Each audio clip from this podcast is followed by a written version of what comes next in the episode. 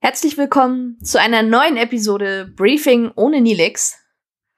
Wir haben es mal wieder geschafft.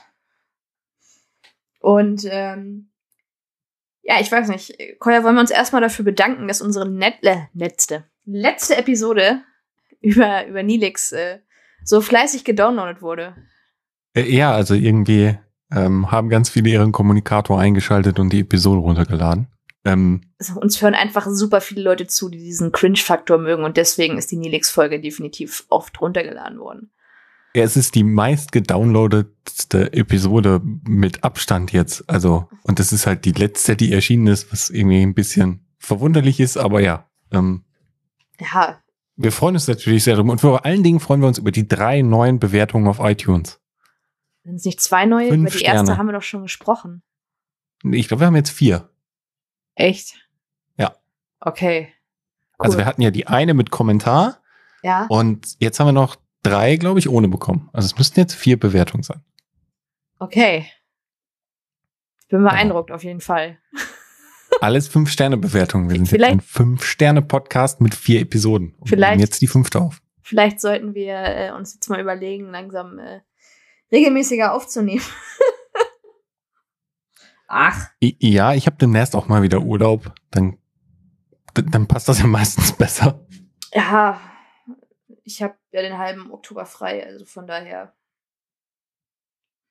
wird auch mal wieder Zeit für Ferien, definitiv. Wir hatten jetzt schon wieder lange genug Schule.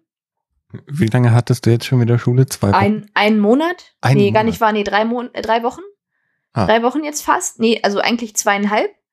Aber eine Woche davon, eine Woche davon ähm, musste ich nicht hin, weil äh, ja, ich nicht hin musste. Das heißt, ich war exakt anderthalb Wochen in der Schule. Und ich finde, es ist definitiv wieder Zeit für Ferien. Ähm, ja, ich hatte ja zwischendurch eine Woche Urlaub, ja, ähm, aber da haben wir keine Episode aufgenommen. Ich arbeite übrigens in der Schule, ne? Also nicht, dass jetzt jemand denkt. Weißt, du gehst nicht noch zur Schule? Nein, schon ganze acht Jahre nicht mehr. Boah, Hm. Wie alt musst du dich fühlen, wenn ich So, auf jeden Fall ähm, sprechen wir heute über Koyas Lieblingsepisoden.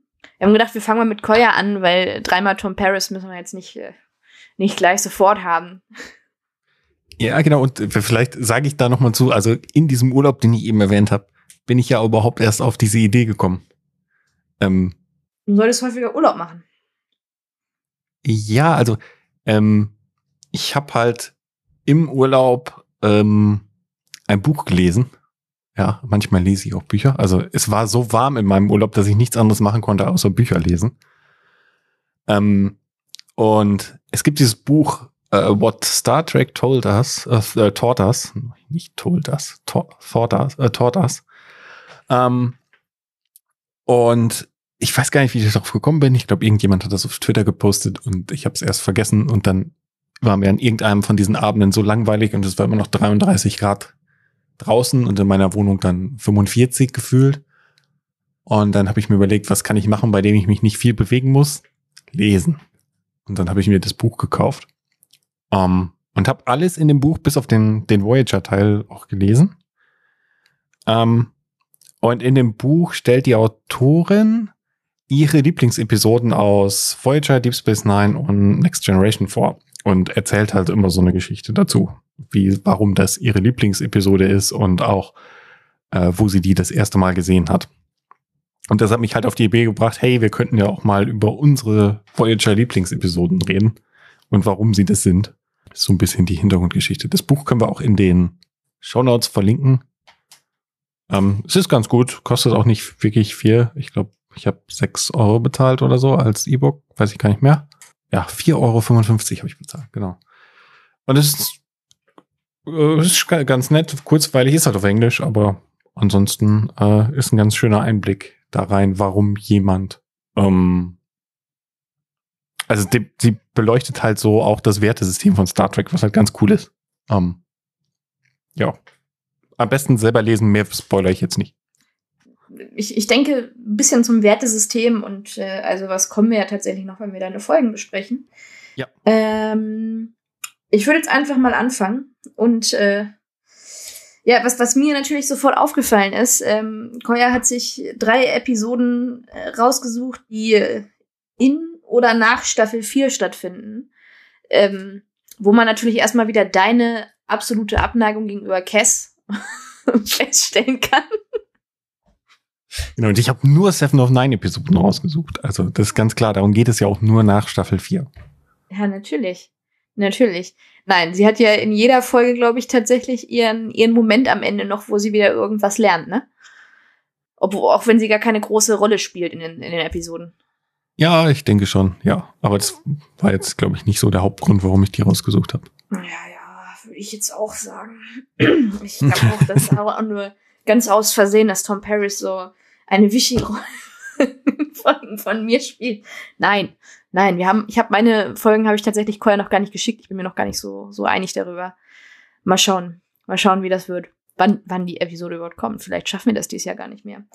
Naja, Koya ähm, hat sich auf jeden Fall als erstes oder als ähm, ja, wir haben sie jetzt chronologisch geordnet. Die erste Episode ist äh, Gewalttätige Gedanken aus Staffel 4. Das ist da Episode 10.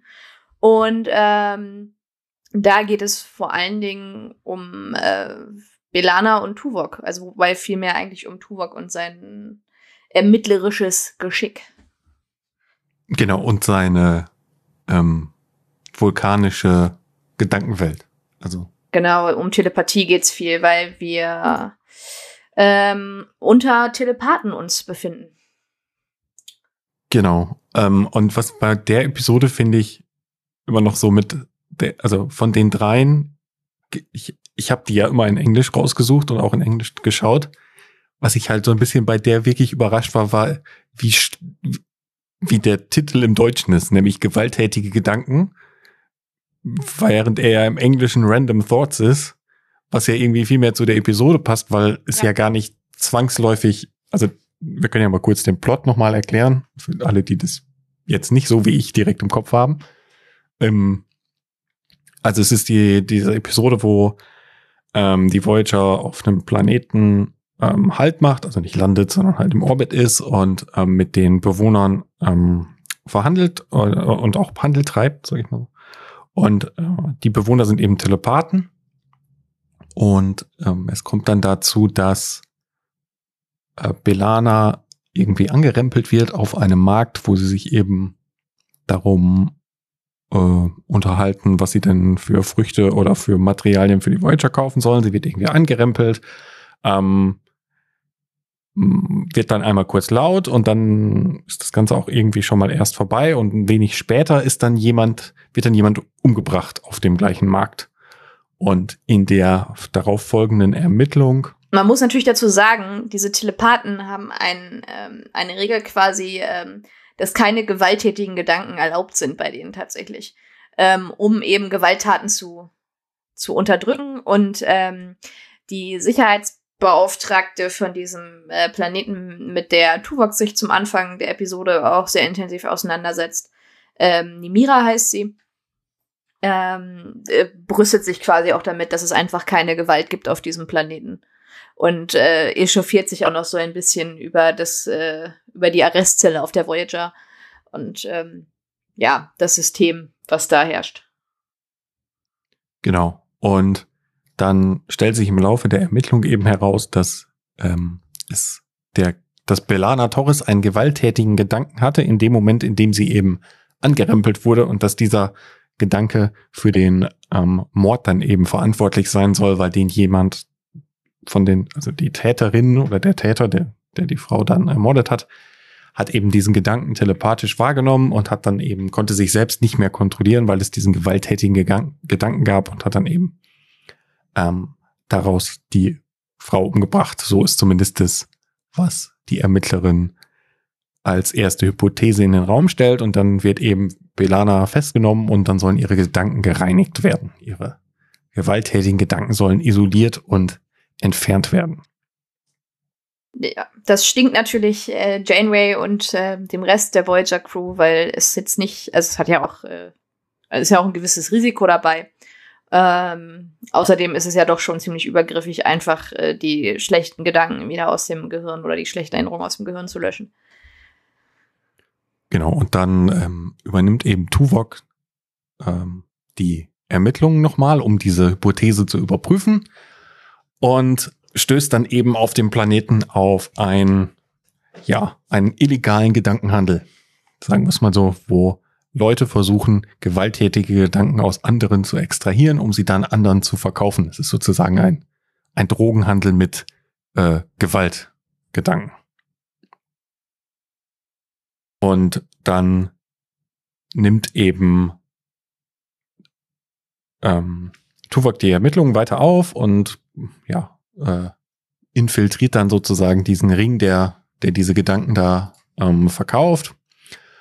Und ähm, hat dann am Ende so ein, ja, eine Szene, wo er eben dann seine gewalttätigen vulkanischen Gedanken, die er ja sonst immer kontrolliert, also dass er seine, seine, seine Selbstkontrolle einfach mal loslässt, um dann in einer Gedankenverschmelzung den anderen, der eigentlich nur diese gewalttätigen Gedanken einmal sehen möchte, dann vollkommen davon über, über, überfordert ist und gar nicht mehr weiß, was er, was er damit tun soll und deckt dann eben diesen Ring auf und ähm, zeigt damit eben auch, dass es auf diesem Planeten eben doch alles gar nicht so rosig ist, wie das die Chefermittlerin am Anfang der Episode gesagt hat, sondern dass es eben da einen ganz großen illegalen Gedankenhandel gibt und ähm, dann endet die Episode auch, nachdem Belanas Gedanken dann eben nur teilweise gesäubert wurden, weil ganz dramatisch während der äh, Extraktion der Gedanken dann das Ganze abgebrochen wird durch die neuen Beweise, die Tuvok dann eben präsentiert.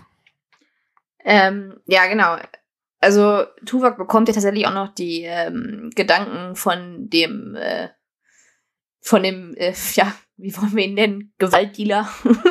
genau. ähm, gezeigt. Äh, ich fand es ja ganz spannend, weil das, was da seine gewalttätigen Gedanken war, war, ja, war ja quasi eigentlich relativ harmlos. Das eine Mal war es nur ein Dobermann, der halt drohend quasi vor ihm stand und gebellt hat. Genau, und die Gedanken von Tuvok waren dann schon eher eine, eine ganz andere ähm, ja, äh, doch schon wirklich gewalttätig, wo dann eben Menschen gestorben sind, Planeten ausgelöscht wurden und, äh, und so weiter. Ähm, äh, nee, ich glaube, das verwechselst du. Ich meine, die waren auch, ähm, gehörten auch mit zu, zu seinen Gedanken. Und äh, Tuvok hat ja die ähm, Gedankenverschmelzung mit ihm gemacht und hat ihn dann ja quasi äh, beeinflusst, während er das gemacht hat. Aber waren das nicht seine, äh, also die, das eine war definitiv eine Erinnerung, die Tuvok gezeigt hat von sich, nämlich diese Geschichte mit der, aus der Nemesis-Episode, wo Chakoti Ach so, ähm, ja, ja. Ja, okay, aber danach hat er ihn halt ja quasi, also hat er auch mit ihm gesprochen in der Gedankenverschmelzung. Ja. Ja. Genau. Ja. Genau, das ist so die, ich finde eine, also es fällt, was mir halt so ein bisschen aufgefallen ist beim ich habe nicht alles nochmal geschaut, um das jetzt rauszufinden, aber ich habe halt mal so durch die Episodenliste durchgeschaut und habe dann eben auch mal, äh, hab dann am, also in der Vorbereitung zu dem Ganzen ist mir halt so ein bisschen aufgefallen, dass ich in den ersten drei Staffeln einfach nichts habe, von dem ich irgendwie gedacht hätte, hm, das fand ich jetzt aber besonders gut. Hm, das ist mir so ein bisschen während der Vorbereitung dafür einfach aufgefallen. Aber ja, was ich an dieser Episode eigentlich so gut finde, ist die, die ist, ist dieser, ja, dieses Aufzeigen von, dass wenn Gedanken schon Verbrechen wären, so nach dem Motto. Ähm, und das ist das, was ich für mich an dieser Episode eben so, so interessant fand, dass sie dieses Bild zeichnet, zeichnet von einer Gesellschaft, die, die jeglichen, äh, wo Verbrechen schon in Gedanken begangen werden und nicht dadurch, dass man etwas wirklich tut. Ja, du, du, es ist ja eigentlich auch stellvertretend für vieles einfach. Sobald du etwas kriminalisierst, ist es natürlich trotzdem nicht äh, gleich weg. Also es ist ja, ja, mit, mit vielen anderen Dingen auch so, sei es, seien es jetzt Drogen oder ja. Genau, also es, nur, nur weil es verboten ist, passiert es halt trotzdem. Also es ist ja kein, ähm, äh, kein, kein Argument dafür, dass nur weil man etwas nicht will, dass man es dann einfach nur verbietet. Also das bringt ja nichts. Also vielleicht teilweise, aber im Zweifelsfall gibt es halt immer noch einen Schwarzmarkt dafür. Und das ist eigentlich so mit der Hauptgrund, warum ich die Episode so gut finde. Es ist auf jeden Fall eine schöne Episode. Ähm, ich finde Telepathen meistens ein bisschen langweilig, jedenfalls wenn sie, wenn sie so, so wirklich alles lesen können. Also in der Episode wird auch an einigen Beispielen halt gezeigt, dass sie wirklich jeden Gedanken ihres Gegenübers äh, lesen können. Die ähm, Mari heißen die, die Rasse, glaube ich. Genau. Ähm, das wird zum Beispiel verdeutlicht, dass äh, Nilix mit der einen Verkäuferin auf dem Markt quasi so ein bisschen anbandeln will und sie ihn irgendwann fragt, warum er denn gerne möchte, dass äh, sie ihm am, am, am Bart zieht. Also hm. ähm, finde ich immer ein bisschen bisschen langweilig, wenn man da wirklich, äh, wenn man, oder was heißt langweilig, aber es ist halt so, ja, irgendwie, irgendwie komisch. Also ist jetzt nichts, was mich jetzt so stark interessiert und ist ja auch ganz schön, dass wir gar keine Rasse ähm, haben, die das jetzt wirklich im, im täglichen Plot halt kann. Ja, ich finde auch, die nehmen jetzt in der, also diese ganze Gedankenlese und Telepathiegeschichte nimmt ja jetzt da nicht so die, die riesen Hauptrolle, sage ich mal so ein. Das fand ich, finde ich halt ganz gut. Also wenn das jetzt irgendwie eine Episode wäre, wo es darum geht, dass irgendjemand in Verhandlungen mit seinem Gedankenlesetechnik betrügt oder so, dann wäre es, glaube ich, eine super langweilige. Ähm, aber das ist ja eher nur das Setting, damit dieses Gedankending überhaupt Sinn macht. Ja, aber ich, also manchmal finde ich es ein bisschen wenig durchdacht tatsächlich, weil wenn sie wirklich so viel äh, lesen und verstehen könnten, dann müsste es ja auch schwieriger sein, Dinge zu verheimlichen. Und dann verstehe ich nicht, warum sie nicht früher halt quasi darauf gekommen sind, dass diese Gedanken trotzdem noch existieren. Weil es scheint ja doch eine ganze Menge äh, Disziplin zu benötigen, um die halt zurückzuhalten.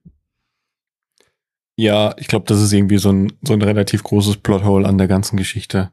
Besonders da ist ja irgendwie, Belana Torres denkt einmal kurz darüber nach, dass dass sie jemanden zurückschubsen will oder so.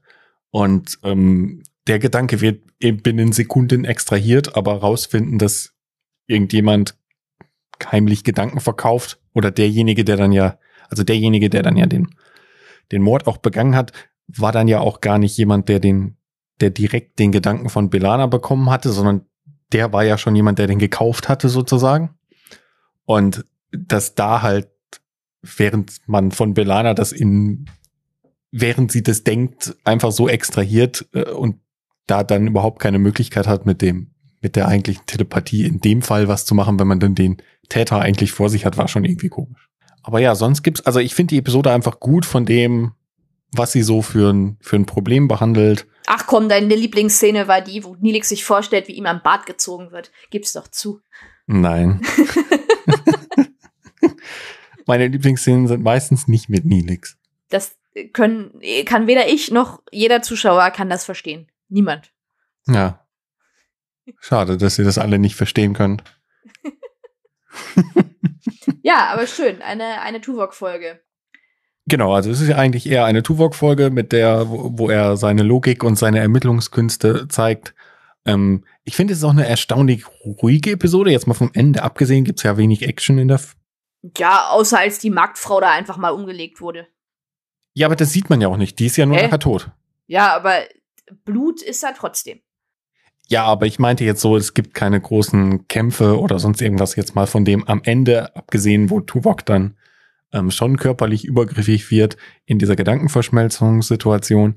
Aber davor gibt's ja eher nichts, wo man jetzt sagen würde, da wird mit Phasern um sich geschossen oder, ähm, oder irgendwas dergleichen. Es ist ja eher eine sehr logische und ruhige Tuvok-Episode. Ja, wir sind ja auch bei einem pazifistischen Volk, ne? Also. Genau. Das ist ja auch das, ähm, was dann, was dann angesprochen wird. Äh, äh, Tom Paris will ja noch äh, Belana dann quasi mit Gewalt befreien, so von wegen hier, die kloppen sich sonst auch nicht, da haben wir eine mega gute Chance und ähm, Chakoti sagt ihm dann, ja, aber genau deswegen sollten wir halt ihre Kultur akzeptieren und versuchen, das äh, gewaltfrei zu lösen. Mhm. Was äh, witzig ist, also diese Kultur akzeptieren, aber dass äh, Belana Torres, die als Halbklingonin vielleicht so ein bisschen mehr Feuer in sich hat, mal äh, sich eben überlegt, auch dem hätte ich jetzt gerne eine reingehauen. das ist halt schon wieder too much. Ja, aber sie hat sich halt nicht an die Regeln gehalten. Was soll man tun? Was soll man genau. tun? Klingon. Genau.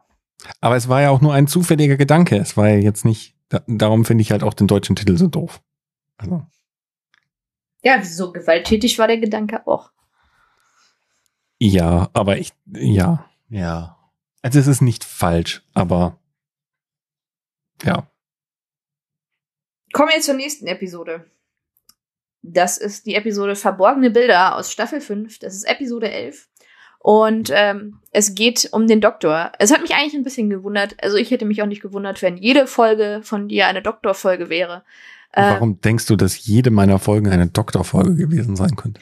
Weiß ich nicht, aber das, das könnte auch bei mir sein, weil die mit dem, also ich, der Doktor ist einfach ähm, so charismatisch halt auf seine Art und Weise, dass es immer irgendwie, ja, äh, er, er ist halt wirklich sehr vielseitig, finde ich. Ja, ich finde was, also ich meine, es ist ja jetzt, wenn, wenn wir die anderen, anderen beiden, also wenn wir jetzt die und die andere Episode noch besprechen, dann wird, glaube ich, relativ klar, warum ich, ähm, was für Art von Episoden ich mag. Ähm, und ich denke, es ist halt einfach recht dankbar, dass der Doktor halt kein, keine humanoide Lebensform ist, sondern eine künstliche. Das heißt, man kann mit ihm ganz andere moralische Experimente machen. Also man kann ihn als Stellvertreter für etwas benutzen, ohne den Konflikt zum Beispiel so zu benennen. Ähm, und das fand ich halt, finde ich halt ziemlich gut. Also ich finde halt die jetzt besonders in verborgene Bilder zum Beispiel ist ja eine Episode, die kann ich mit nichts anderem als einer künstlichen Lebensform so machen, weil es ja einfach gar nicht anders geht. Genau. Es ist nämlich so, dass der Doktor bei einer, ähm, ich meine, er macht Bilder mit seiner Holokamera. Deswegen magst du die Episode so. Es geht um eine Kamera. Ähm, genau. ähm, macht äh, Aufnahmen von der Crew und äh, stellt dann bei der Aufnahme von Harry Kim fest, dass er da eine Operation vorgenommen haben muss vor elf Monaten oder also vor einiger Zeit auf jeden Fall.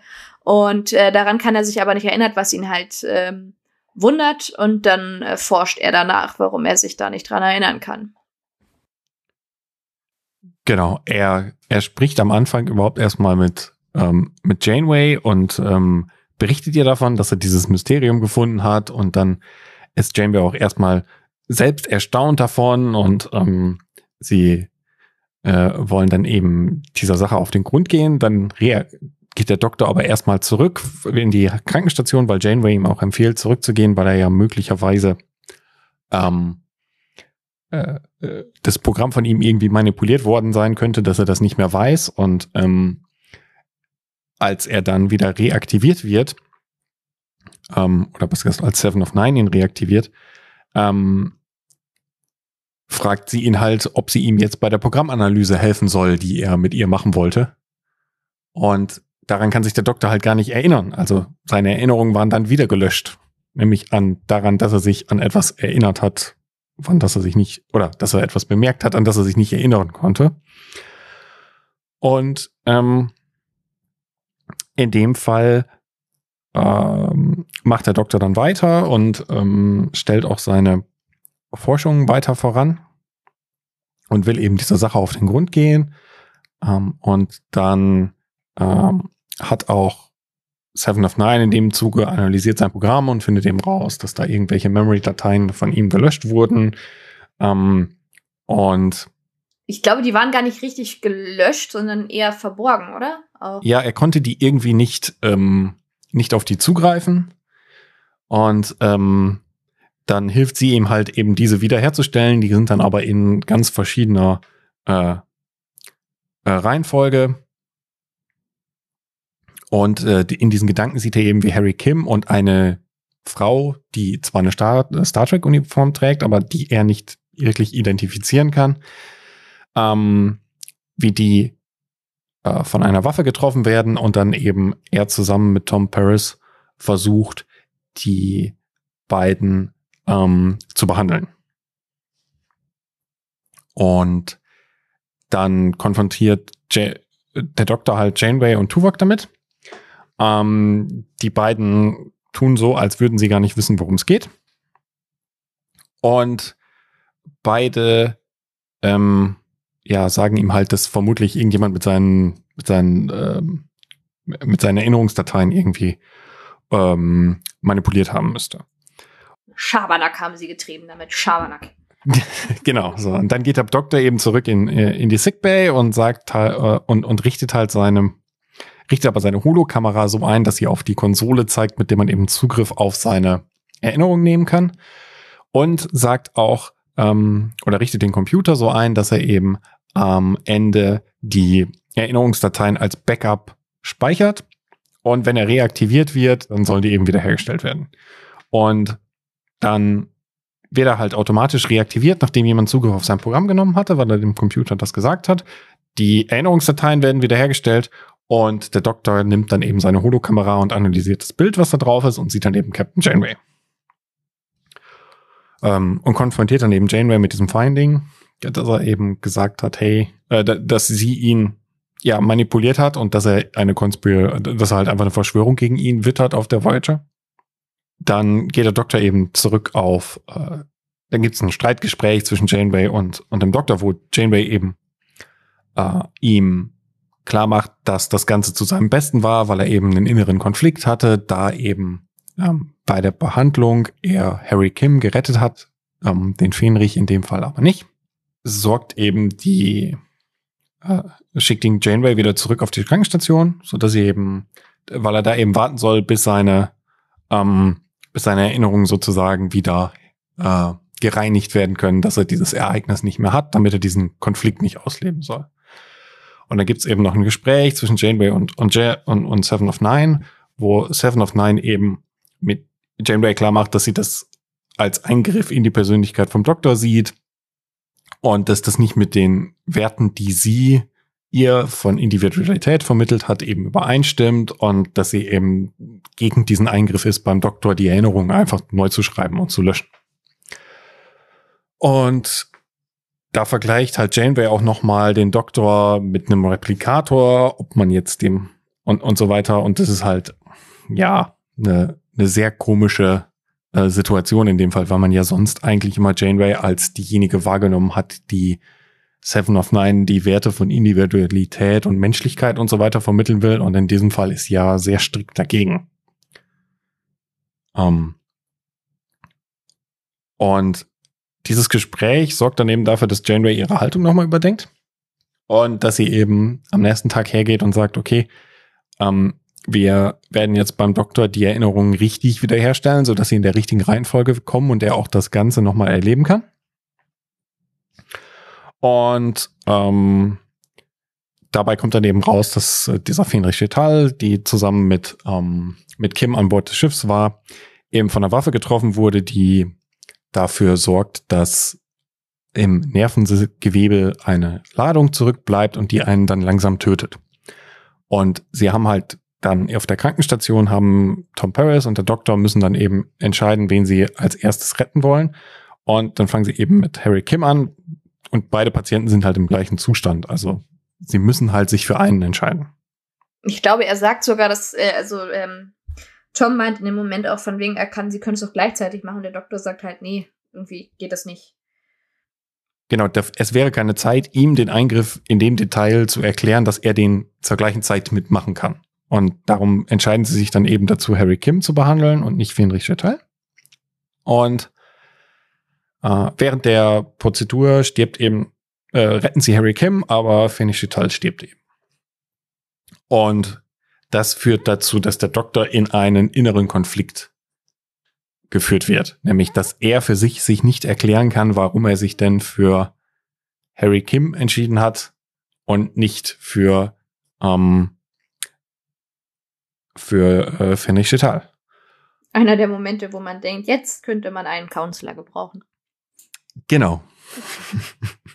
und diesen inneren Konflikt kann sein Programm halt nicht lösen und ähm, er fällt dann halt so, ja, fast in eine Psychose, wo er dann jegliche Entscheidung, die er trifft, ähm, in Frage stellt, wo er überhaupt gar nicht, wo er selbst in einen Zustand kommt, wo er einfach keine Entscheidung mehr treffen kann. Also keine Entscheidung, gar nichts mehr. Ob er jetzt ein, sich auf den Stuhl setzen soll oder stehen soll oder sowas. Also es gibt ja diese in der ähm, in der. Er konfrontiert ja unter anderem Nilix damit, dass, äh, genau.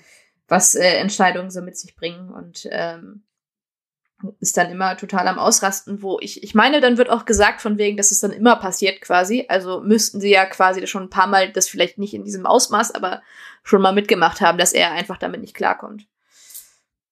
Genau.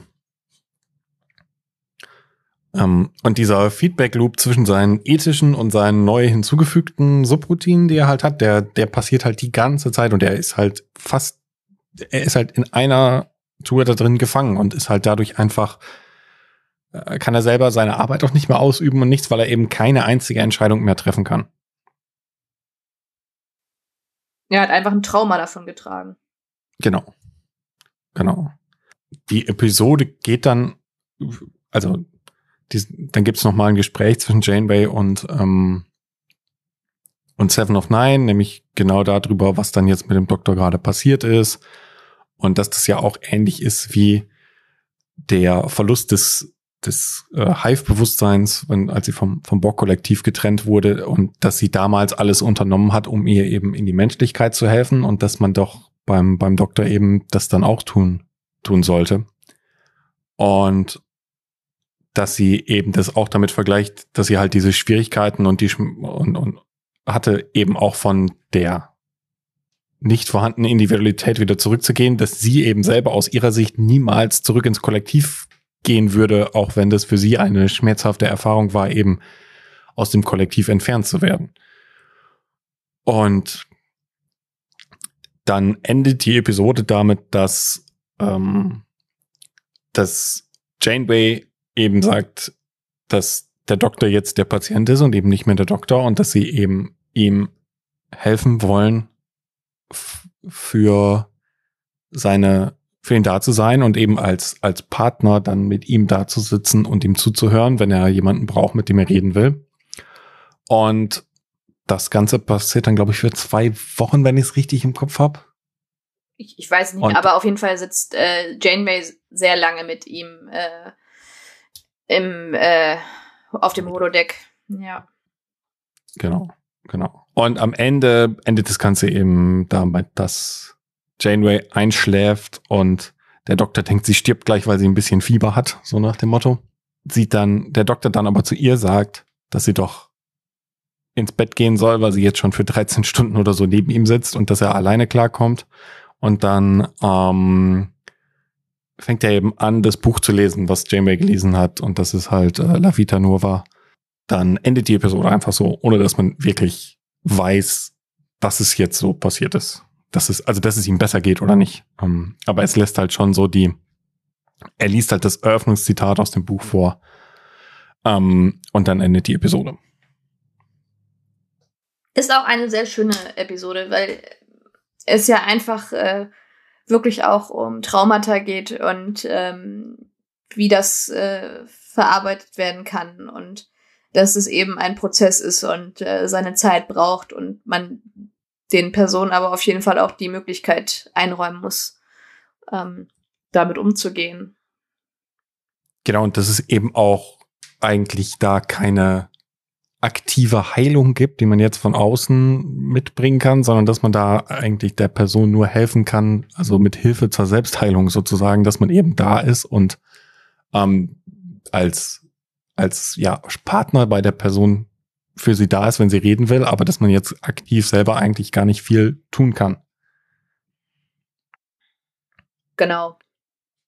Und, und das fand ist ich aus äh, der Sicht halt wirklich eine tolle Episode, besonders weil es halt diesen vielleicht auch ist, ist dadurch, dass der Doktor halt eine künstliche Lebensform ist, vermeiden sie halt dieses komplette ähm, Stigmatisieren des Ganzen auch, weil es eben nicht ein Mensch ist, der ein Problem hat, sondern weil sie es halt als, oh, hier gibt's einen Konflikt zwischen zwei Computerprogrammen ähm, frame. Und dadurch, dass er eben eine künstliche Lebensform ist, ihnen aber eben auch diese Option geben zu sagen, hey, wir können jetzt einfach auf den Knopf drücken und dann ist das Problem behoben oder zumindest verschwunden, sagen wir es mal so. Es ist ja, es ist ja sehr viel Ethik, die ähm, erklärt wird und du hast halt einfach bei Voyager den Vorteil, dass du den Doktor hast, eben als künstliche Lebensform und äh, Seven als äh, jemand, der äh, ja aus dem Kollektiv kommt und äh, deswegen vieles neu lernen muss und du deswegen halt auch Sachen sehr dolle runterbrechen kannst.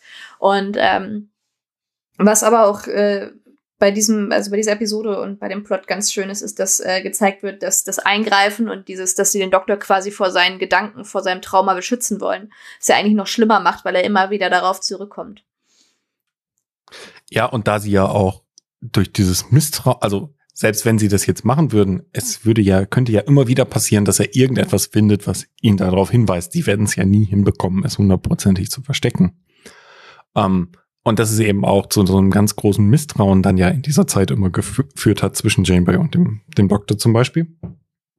Und was ich eben auch gut finde ist, und das, das hast du gerade schon, glaube ich, ganz gut erwähnt, das ist nämlich, dass du Seven nochmal hast, wo, wo an Sevens Rolle an der Stelle ja so das Interessante ist, du hast auf der einen Seite eine erwachsene Person, die aber mit der Sicht eines Kindes auf so moralische und ethische Dinge schauen kann, weil sie das ja aus ihrem Hintergrund, nämlich dem Kollektiv, überhaupt gar nicht ähm, gewohnt ist, sich damit auseinandersetzen zu müssen. Seven ist ja auch äh, scheinbar die einzige aus diesem engeren Kreis, die nicht eingeweiht ist, dass der Doktor immer wieder zurückgesetzt wird. Das ist ja, glaube ich, ist so, glaube ich, sogar passiert, bevor Seven Teil der Crew wurde. Ja, ich glaube schon. Es, es ja. müsste ja 18 Monate sein und es ist die fünfte Staffel. Ja. Also ja, das müsste weit, äh, das müsste davor sein. Und ähm, deswegen halt ja auch nicht äh, eingeweiht ist oder vielleicht auch nicht, weil äh, es für sie vielleicht auch schon zu viel wäre oder die Crew halt davon ausgeht. Und ähm, so ist sie ja auch als einzige Unbeteiligte die einzige, die dem Doktor da wirklich helfen kann, weil sie halt nicht mit drin steckt. Ne? Ja, und sie hat ja aber auch nochmal auf den Doktor so eine ganz andere Perspektive. Für den Rest der Crew, der irgendwie schon die ganze Zeit dabei ist, war der Doktor ja von Anfang an eher eine Maschine, die eingeschaltet wurde. Ja. In ihrer Situation war es ja aber so, dass der Doktor ja auch für sie derjenige war, der ihr mit in die Menschlichkeit geholfen hat, der sie behandelt hat im physisch, aber eben auch ja, er hat sie eigentlich so geschaffen, wie sie jetzt ist, weil er ja die Implantate, die er entfernen konnte, entfernt hat. Genau, und ihr eben auch versucht hat, auf dieser Reise in die Individualität ähm, Unterstützung zu bieten. Und darum haben die beiden ja auch eine ganz ja, außergewöhnliche Beziehung, würde ich sagen. Das, das sorgt eben auch dafür, dass sie ihn anders sieht und vielleicht gar nicht in diese, in diese Rolle kommt, wo sie sagt, hey, das ist ja nur ein Programm, das können wir ja einfach mal verändern. Ja, sehr schöne Episode hast du ausgesucht, auf jeden Fall. Die, äh, also ich finde, das ist die, die schönste, die du ausgesucht hast. Die schönste, die ich ausgesucht habe? Ja. Okay. Also es ist halt auch wieder so eine Episode, was halt, wo, wo halt Star Trek es unglaublich gut hinbekommt, ähm, Ethik und Werte zu vermitteln, ohne auf Religion zurückgreifen, zurückzugreifen. Das kannst du halt, also das macht halt fast nur Star Trek, weil du das halt in so einem nicht Sci-Fi-Setting sehr schwierig machen kannst, weil wenn du immer auf auf Moral oder ethische Werte irgendwie zurückfallen willst, dann so wird halt oft in Dingen, die nicht in der Zukunft spielen, einfach Religion verwendet, um das zu tun. Und das tun sie halt bei Star Trek nie. Das ist halt meiner Meinung nach unglaublich gut gemacht. Nie würde ich jetzt auch nicht sagen. Würdest du nicht sagen? Nee. Ich dachte, du hast äh, Deep Space Nine auch geguckt, aber okay. Ja, okay. okay. Sagen wir es in Star Trek Voyager tun, wir es, tun sie es nie. Ich meine, in, in The Next Generation gibt es, glaube ich, auch ein oder zwei Episoden, die eher etwas spirituell angehaucht sind. Bei Voyager auch. Du hast Chakotay, der komplett spirituell ist. Also nicht komplett, aber schon ziemlich. Wie viele Geistwander-Episoden, also nicht viele, aber das ist jetzt das, was mir spontan einfällt. Ja, aber würdest du das als klassische Religion bezeichnen? Naja, es ist schon religiös und es geht schon um Werte und Wurzeln. Und das hast du halt aber einfach auf äh, bei einer Reli also mit einer Religion, die jetzt nicht so ähm, ja, nicht, nicht, nicht so, weit vertreten ist, meinst du? Nicht, nicht so der Mainstream ist, nicht ja, der religiöse ja. Mainstream. und es wird halt wieder ein Dante-Buch gelesen. Ne? Wundervoll. Lesen, das machst doch nur du. Nein, Dante kann man nicht lesen. Also, sorry. Also zumindest nicht im Original und auch nicht, wenn es, also auch nicht die alten Übersetzungen, die sind halt wirklich grausam. Es ist ein, also ich, nee. Es gibt das von, von Dantes Inferno, was ja in der, Scattered-Episode nochmal erwähnt wird, gibt es eine ganz gute Übersetzung, aber äh, die ist relativ neu, aber ansonsten sind die Bücher meistens echt schlimm. Aber lass uns weiter zur dritten und äh, letzten Episode. Genau. Und das ist ähm, kritische Versorgung oder Critical Care, wie es im Original heißt. Ähm, das ist äh, schon in Staffel 7, Episode 5. Und ähm, es geht um ein äh, Schiff, auf dem sich ein, oder beziehungsweise ein, ein Krankenhaus, was aber halt ein Schiff ist, was über einem Planeten schwebt und ähm, schwebt. Levitiert. ähm, und äh, auf dem halt eine ganz klare hierarchische Struktur äh, herrscht. Wobei, ist sie hierarchisch? Naja, es ist, es ist schon so, dass die Leute, die äh, mehr zu sagen haben, halt äh, auf die besseren Stationen kommen. Ja, aber das wird ja, also ich würde ja, also ich glaube, es gibt schon so eine so eine extreme Klassengesellschaft. Ja, okay, gut, es hierarchisch jetzt nicht, weil es gibt ja diesen einen Zuteiler, also den Computer, der da alles vorgibt. Genau. Quasi und ähm, genau und äh, je nachdem für wie wichtig der eine achtet, kommt man halt auf eine bessere Station. Es ist halt es sind halt noch mehr Abstufungen als Kassen- und Privatpatient, sondern es gibt da noch ja äh, verschiedene Ebenen. Ich glaube, sie sind äh, farblich aufgeteilt und ähm, die besseren Ärzte sind halt auch auf den besseren Ebenen. Genau, also die, der Plot der Episode ist super schnell erklärt. Der Doktor wird entführt, wird auf dieses Schiff gebracht und auf diesem Schiff wird er mit diesem ominösen Zuteiler konfrontiert und der Zuteiler schaut sich eben die ähm, jede Person an, welche Arbeit sie verrichtet oder welche anderen Beiträge sie äh, zur Gesellschaft leistet und je nachdem, wie wertvoll der Computer die Person für die Ge Gesellschaft einstuft, bekommt sie eben einen Behandlungskoeffizienten sozusagen und der erlaubt es ihr dann eben äh, bessere Versorgung zu bekommen oder eben nicht. Und der Doktor versucht dann eben im Laufe der Episode dieses ganze System äh, zu unterwandern und eben aufzuzeigen, warum das, was sie da eigentlich tun, ähm, sinnfrei ist und nicht ethisch vertretbar nach seinen ethischen Standards. Und ähm, ja, das Ganze endet dann damit, dass der derjenige, der der Aufseher dieses Ganzen ist, ähm, der auch den Doktor, der ja entführt wurde, von einem Händler vorher gekauft hatte, ähm, eben selbst krank wird und ins, äh, ins Krankenhaus muss. Und der Doktor eben die Akte des ähm, Aufsehers so manipuliert, dass er eben einen sehr niedrigen Behandlungskoeffizienten am Ende bekommt und dann eben nur auf der schlechtesten, in Anführungsstrichen, Krankenstation landet, wo er eben vermutlich nicht überleben würde. Und dann endet die Episode eben einfach damit, dass dann die Voyager ihn wiederfindet und ähm, dass äh, das Ganze vorbei ist. Genau. Also vom Plot her ist die Episode jetzt nicht sonderlich komplex oder spannend, aber ich finde sie ist halt ethisch unglaublich gut. Ja, ich finde es eigentlich sehr offensichtlich halt. Ähm, du musst ja, also der Doktor ist ja in dem System, in dem er dann da quasi gefangen ist, schon so eine Art Terrorist auch. Natürlich handelt er einfach nur nach seinem ethischen äh, Verständnis oder nach seiner Überzeugung aber er äh, macht das ja alles ganz schön kaputt und versucht es halt so zu manipulieren, wie ähm, damit er halt seine Überzeugung da durchbringt. Und ähm, genau. Es, es zeigt ja vor allen Dingen erstmal wieder auf, äh, was es einfach für Unterschiede gibt in äh, Kultur und ähm, Auffassung und dadurch halt auch in der Ethik. Ja, ich finde, dass das halt so eine es hat halt, es ist halt so ein zeitloses Problem, finde ich. Ähm, und darum finde ich es halt sehr schön, das einfach mal so, also es ist ja auch nicht versteckt, wie es jetzt vielleicht in anderen Star Trek Episoden ist, dass man jetzt irgendwie um fünf Ecken denken müsste, um zu verstehen, wie das jetzt auf, ähm, auf eine äh, irdische Gesellschaft äh, zu, zu abzubilden ist, sondern das ist ja super offensichtlich, was mit dieser Episode gemeint ist und ähm, was sie eben kritisieren wollen. Um, ähm, und das finde ich ist halt schon sehr gut gerade bei so einem Thema ähm, fand ich das wirklich gut. Und ich finde, es hat halt so eine sehr interessant, also es ist halt auch was, was man immer wieder auf die Gegenwart auch anwenden kann, weil es ja diese Diskussion ja vielleicht auch das andere Mal ähm, in der Gesellschaft gibt, ob man jetzt zum Beispiel äh, jemanden, der schon 80 Jahre ist, noch ein künstliches Hüftgelenk geben soll oder sowas. Also es gibt ja sehr einfache Dinge, das, was in der Folge gezeigt wird, einfach auch auf, ähm, auf das tägliche Leben zu mappen.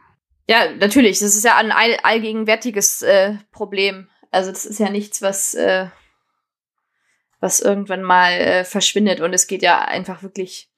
Also ich, ich fand die letzte Szene halt noch mal ganz schön, wo der Doktor da ähm, mit Seven, also beziehungsweise die Routineuntersuchung an Seven durchführt und sie dann noch mal bittet, äh, ihn zu überprüfen und äh, sie äh, oder sie dann noch mal ähm, explizit nach seinen ethischen Subroutinen fragt, weil er ja auf diesem ähm, Krankenhausschiff schon ähm, ja bereit war, den äh, Chef des Ganzen da zu opfern, um ähm, eben äh, mehr oder bessere Versorgung für alle halt zu bekommen. Und ähm, da war es halt ganz schön, weil äh, Seven halt meint, dass das halt so ein typisches Kollektivding ist und äh, dass äh, er halt bereit war, einen zum Wohle von dem Rest halt zu opfern. Ähm, und ähm, der Doktor daraufhin ja auch nochmal sagt, es ist jetzt nicht unbedingt seine Intention, die Borg-Ideale anzustreben. Ähm, und Seven ihm dann am Ende halt noch sagt, ja, sie sind vollkommen in Ordnung. Ähm, was ja auch wieder diese Entwicklung, die die beiden durchmachen oder äh, wie sich das Programm des Doktors halt weiterentwickelt und ähm, Sevens ethisches Verständnis äh, nochmal ganz gut darstellt. Ja, der Doktor würde eigentlich, glaube ich, ganz gerne diagnostiziert werden, dass es ein Problem in seinem Programm gab, das ihm das ermöglicht hat zu tun. Und ähm ja, was was nochmal ganz spannend ist, weil er ist ja also auf der einen Seite ist er ja wirklich auf seine Individualität aus und darauf, dass er Teil der Crew ist. Und andererseits beruft er sich dann doch ganz gerne nochmal darauf, dass er ein äh, Programm ist halt und so funktionieren muss. Genau, und das, dass das ja vielleicht gar nicht seine Entscheidung war, jetzt das am Ende zu tun, sondern dass einfach ein paar Bits bei ihm im Programm umgekippt sind, die dafür gesorgt haben, dass er das macht. Ähm, aber dem ist halt nicht so. Ähm, ja, also ich fand, das ist mit einer meiner Lieblingsepisoden bei, bei Voyager, um ehrlich zu sein.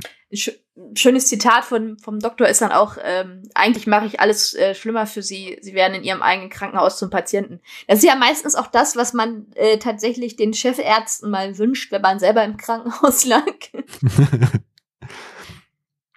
ja. Ja, wobei da halt auch, also es gibt ja, was du am Anfang gesagt hast, es gibt da ja auch diesen, ähm, ja, diesen Zusammenhang zwischen Stellung im Job sozusagen. Also da wird ja auch als Beispiel genannt, dass irgendwie eine Patientin die Leiterin eines Kraftwerks oder so ist und deswegen ein ihr ihre Gesundheit wichtiger für die Gesellschaft ist als die von irgendjemandem, der den Müll wegbringt, sozusagen. Ähm, Wobei das ja auch absurd ja, ist, weil wenn der Müll nicht wegkommt, dann ähm, ist alles ziemlich dreckig, eklig und äh, der die Hygienestandards sinken. Das auch. Und es zielt ja auch so ein bisschen, glaube ich, darauf ab, das Gefälle zwischen Reich und Arm vielleicht jetzt nicht im europäischen Gesundheitssystem, aber ähm, wenn man so mal über den Atlantik rüberschaut, wo man eben kein öffentliches Gesundheitssystem hat, das irgendwie einem doch schon die meisten Dinge äh, abnimmt und wo eben man dann doch mal vor der Situation, vor der Entscheidung gestellt wird, kann ich mir diese Behandlung überhaupt leisten? Und das jetzt nicht irgendetwas ist, was vielleicht das Leben äh, erleichtert, sondern wo es wirklich darum geht, dass man sich eine Behandlung schlicht, schlicht und einfach nicht leisten kann, weil man eben keine Versicherung hat, weil man eben oder weil man nicht genug Geld verdient. Und ich finde, da zeigt es halt schon nochmal sehr schön auch diese, diese Dinge auf. Jawohl. Mehr kann ich dazu auch nicht sagen. Es sind auf jeden Fall äh, drei nette Episoden. Ansonsten ist das auch wieder eine Episode, die wenig Action hat. ähm, Stimmt, du bist gar nicht so gar nicht so actionversessen gewesen in deinen. Und dass ich die Doktor-Episoden halt gerne mag, merkt man, glaube ich, dann jetzt schon. ja. Wie fandest du die Episode denn? Fandest du sie besonders gut oder besonders schlecht? Ähm, ich bin ehrlich gesagt kein Fan von dieser Folge. Ähm, mhm.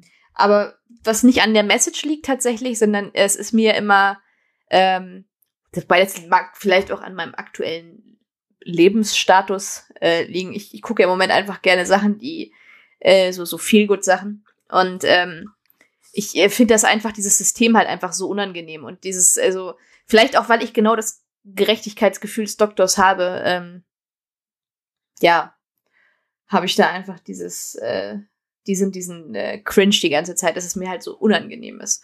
Einfach. Und ähm, ja, andererseits ist sie natürlich auch wieder total cool, weil äh, du hast natürlich diesen ähm, Plot auf der Voyager noch, die dann den ähm, Gar heißt der, glaube ich, äh, da verfolgen. Und ähm, da zum Beispiel die Szene, wo äh, Tuvok äh, ihm mit der Gedankenschmelze droht äh, und dann aber Nilix dafür anpumpt, dass äh, er äh, ihn vergiftet mit irgendeiner Knolle oder irgendeinem Gericht, was er da zubereitet hat, äh, um ihm halt zum Reden zu bringen.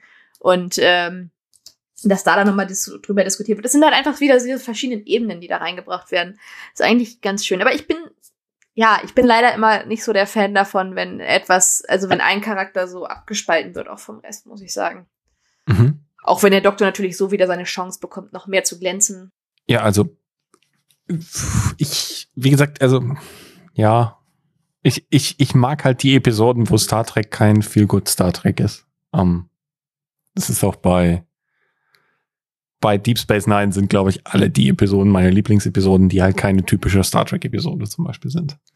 Um, ähm, und das war halt hier auch so. Also ich habe ja noch ein paar mehr Episoden auf der Liste gehabt, ähm, die für mich Kandidaten waren, als ich das Ganze irgendwie durchgearbeitet habe, um mir zu überlegen, ja, was sind denn überhaupt meine, meine drei Episoden, die ich wirklich gut finde.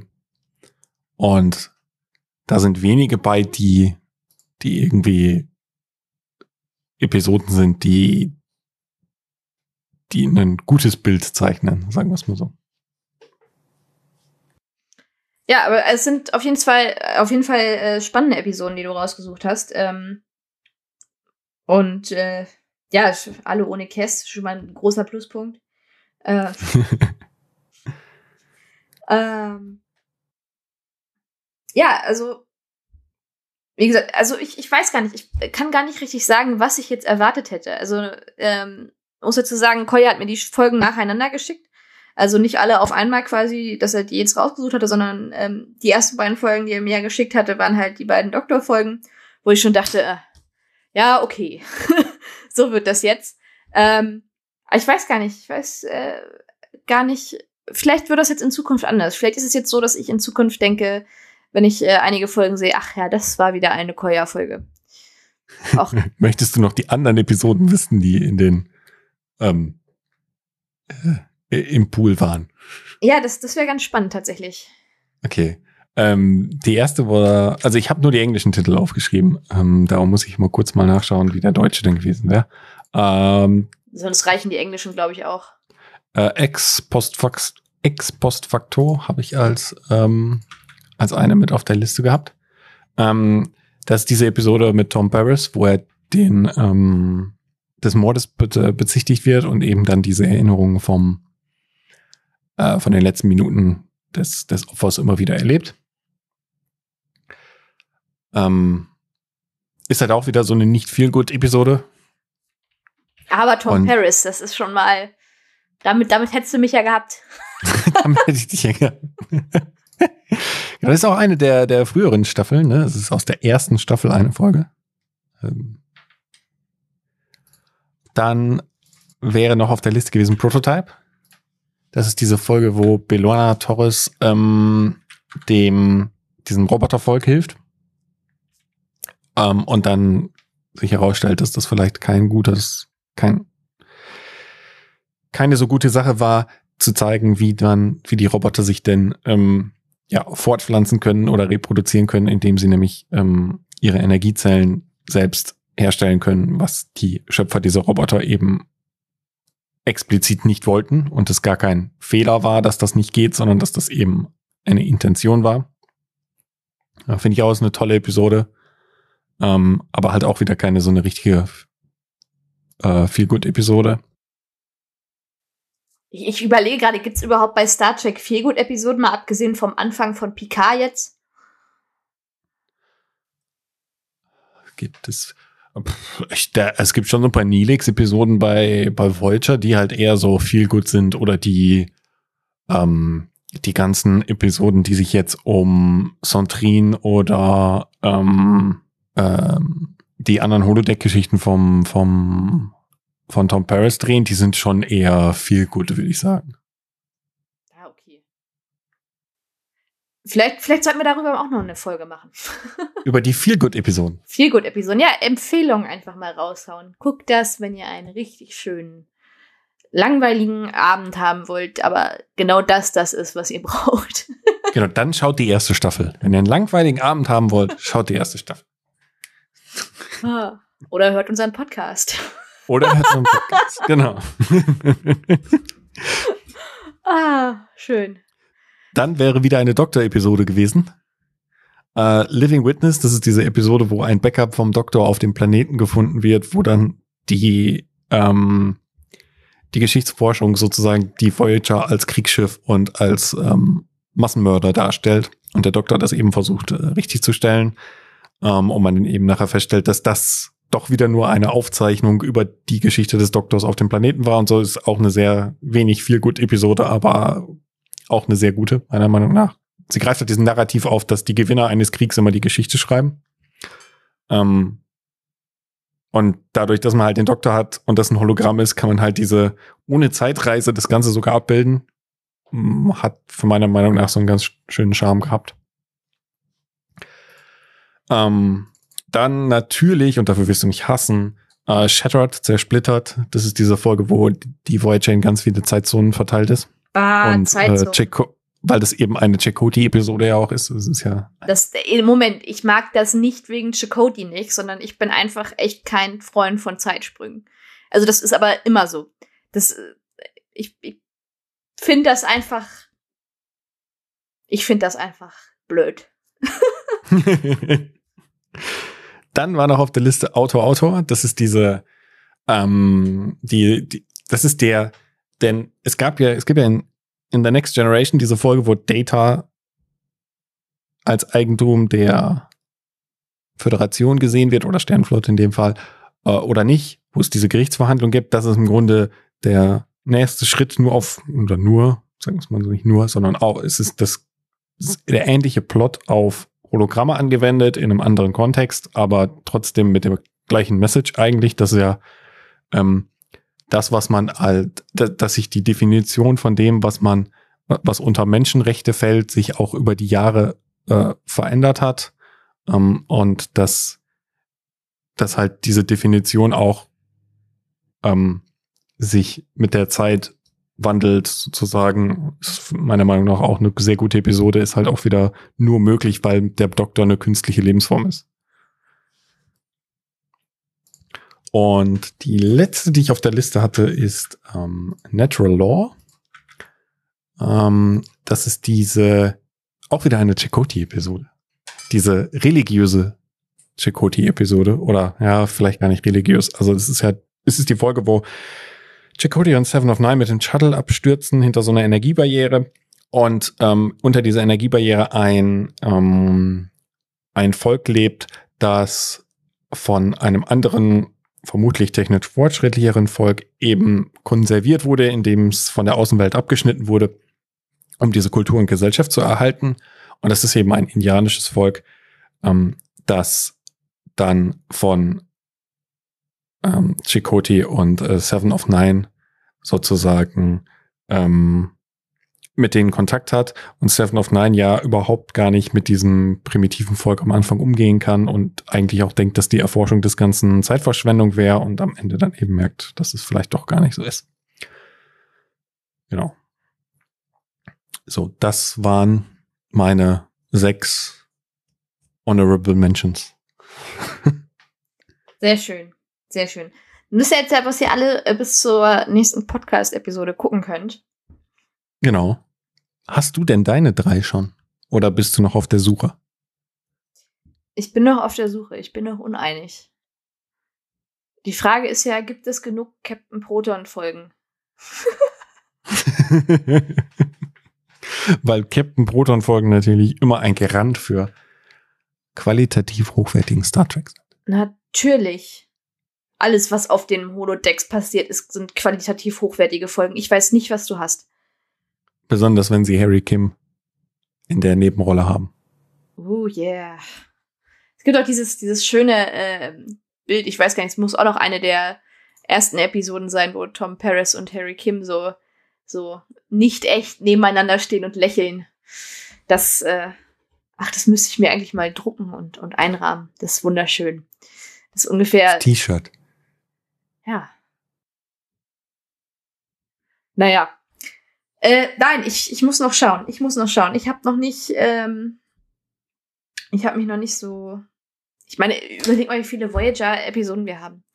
Und da sich drei raussuchen, ist schon echt schwierig. Also ich ziehe da echt meinen Hut vor dir, dass du das geschafft hast. Das war auch nicht so einfach. Ich hatte, ich hatte ja in dieser Woche auch, in der also nicht in dieser Woche, wo wir jetzt die Folge aufnehmen, also nicht in der Woche vom ähm, 17. September, sondern ähm, in der Woche, in der ich die Episoden rausgesucht hatte, zumindest zwei von den dreien Urlaub. Ähm, und du hast ja auch gemerkt, dass es bei der dritten dann sehr lange gedauert hat, bis ich dir die geschickt habe, weil ich da halt wirklich nicht mehr wusste. Ich hatte halt dann sieben Episoden noch auf meiner Liste stehen und ich ich habe mich da halt irgendwann für für die Doctor Episode in dem Fall äh, für die ähm, äh, für die äh, Random Thoughts Episode entschieden, aber so richtig einfach war das nicht. Ähm, und ich habe halt auch manche Episoden davon noch zweimal geschaut und ich also so richtig kann ich, glaube ich, nicht sagen, dass ich jetzt sagen würde, das sind wirklich nur, das sind die drei Top-Episoden. Aber, aber es sind sicher, sind definitiv ähm, Episoden, die ich sehr, sehr gerne mag. Ja. Genau. So, und damit ist vielleicht auch schon ein bisschen klar, worum es in der nächsten Folge gehen wird. Wenn Nein. denn ihre. Nein? nein, nein, nein, nein, nein, nein. Ich habe so viele Ideen für Episoden und wir können doch jetzt nicht auf diese Episode meine Lieblingsfolgen ähm, folgen lassen. Erstmal, weil das natürlich eine. das, nein, das können wir doch nicht machen. Das geht doch nicht.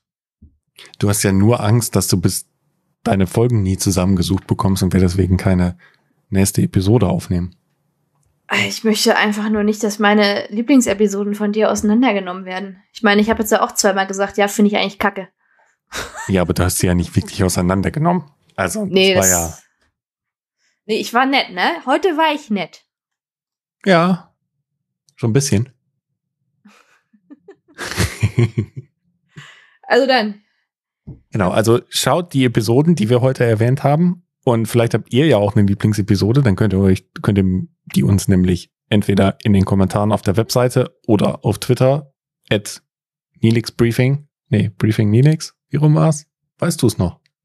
Natürlich weiß ich es nicht. Ah, dann muss ich jetzt selber mal nachschauen, meine wie unser Nilix Twitter-Handle ist. Ich meine. Nilix Genau, at Nilix Briefing auf Twitter. Ähm, könnt ihr uns auch gerne mal twittern, welche Voyager oder Star Trek Episode im Allgemeinen ihr als eure Lieblingsepisode seht. Ähm, und vielleicht besprechen wir die dann ja auch mal in einer der folgenden Episoden, ähm, nachdem wir Kates drei Lieblingsepisoden zusammen auseinandergebaut haben und Nein. nein und nein. genau. So. Es ist, es ist halt schwierig. Also ich glaube, es wäre für mich leichter, meine Lieblings-Episoden äh, Episoden bei DS9 rauszusuchen, weil es halt immer einfach die Ferengi-Episoden sind. Ähm, Die Ferengi-Episoden, wo ja, natürlich. Quark die Klingonin heiratet. Ja, die jetzt nicht unbedingt, aber alles, wo Mugi drin vorkommt, ist, äh, ist Gold. Richtiges Okay. Gold. Auch wenn mir, seitdem wir diese Episoden geguckt haben, immer vorgeworfen wird, dass ich keine gute Ferengi-Frau bin. Weil du nicht nackt zu Hause rumläufst. Nee, weil ich Profit mache. Ah, und du das Essen vermutlich nicht vorkaufst. Nee. Ja. Ja. Doch, doch, das mache ich schon. Das, Ah.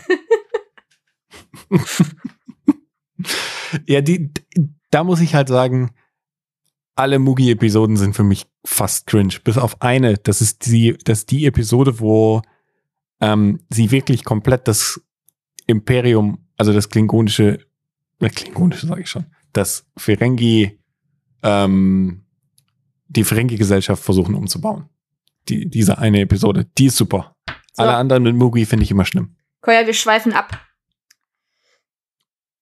Ja, Ich das ist der, das ist der, was? Bitte? das ist der Sinn des Podcasts. Abzuschweifen und zu reden. ja, das äh, passiert uns viel zu selten, ne? Passiert uns viel zu selten. Ähm, Ja, wir schweifen nie ab. Ich fand's wie immer sehr schön mit dir. Ja, es hat auch wieder Spaß gemacht. Und äh, ich bedanke mich schon mal, dass du nicht meine Episoden komplett auseinandergebaut hast. Ich kann es natürlich für deine nicht versprechen.